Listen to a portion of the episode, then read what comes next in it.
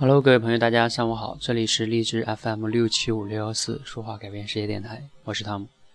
刚刚呢，在我们的这个口才训练群里啊，有一个小伙伴呢，用了我们的这样一个训练方法呢，然后呢，练了一段时间呢，他有一个困惑哈，他就说到说，那我觉得这种录电台的这种方式呢，感觉呢和我们现实中的这个生活中的口才呢，好像并没有那么就是很好的一个结合的作用，感觉呢。像每天像为了录一期节目而录一期节目，然后呢，跟自己的生活中的口才呢，好像有点背离自己练口才的初衷。OK，那我想呢，很多人呢在练习的过程中，有的时候也会有类似的困惑哈，就觉得自己每天这样对着手机去讲，有什么用呢？对吧？又不是对着人讲。当你自己在对着人的时候，发现好像自己还是不会讲，是吗？其实呢，这个困惑呢，是在于有些事情你没有太想明白哈。我曾经在那期视频节目里练口才到底练什么里就谈到了哈。其实口才呢，我们要从两个维度来看哈。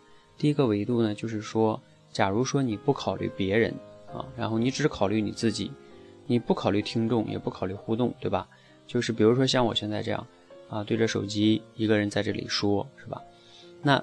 你是否能把一个事情、一个观点、一个故事给说明白呢？你的表达力是否流利呢？中间是否会停顿呢？是否有语气词呢？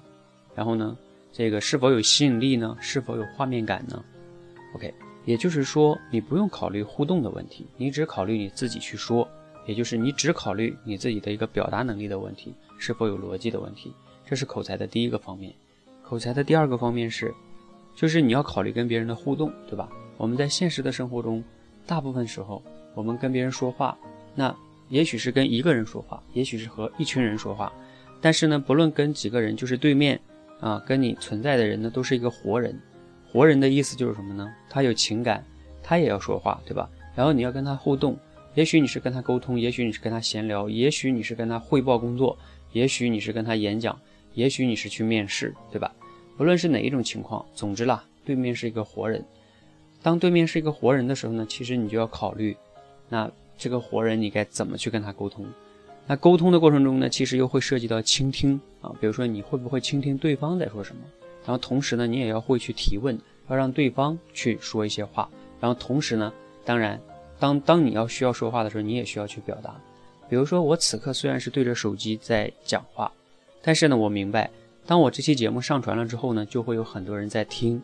那其实呢，我也是在考虑对面也是站了一些很多的活人哈，我也是在把这个这个场景是考虑在在内的了哈。所以呢，那你说我在录这个节目的时候，也有的时候也是在练这个一些沟通和表达能力嘛。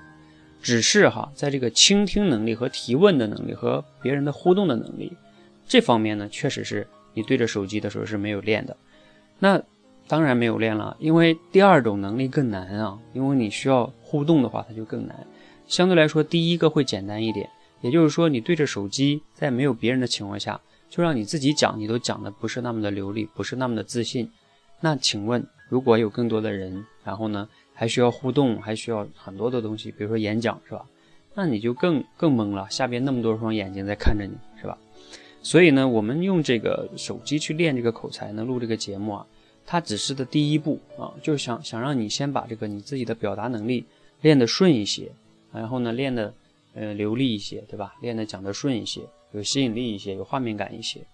那其实第二步呢，就是当你要需要去练自己和别人的沟通能力的时候啊，其实呢，我是有很多种方法的，因为我以前是做销售的。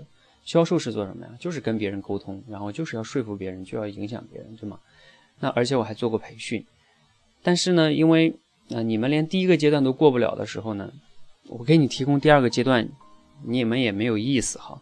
所以呢，我会对于练好第一步的一些伙伴呢，慢慢的我会推出第二个阶段的训练。第二个阶段训练就是训练你跟别人的沟通的能力、互动的能力、聊天的能力、倾听的能力。OK，但是第二个阶段呢，那就是只有能完成第一个阶段的人才有资格申请哈，否则你你进入第二个阶段你更死得快，好吧？好，那所以呢，练口才这个事情呢，你一定要明白它是分两大步走的哈。第一步就是练自己。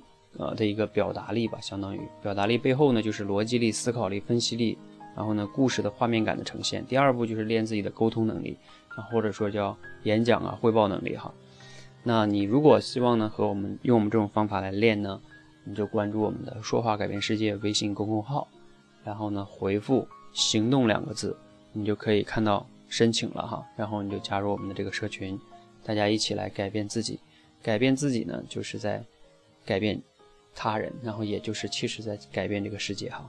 好，如果你觉得对你有启发呢，可以点个赞哈。如果你觉得对朋友也有启发，记得转发给他，或许呢会让他有很多的启发和帮助。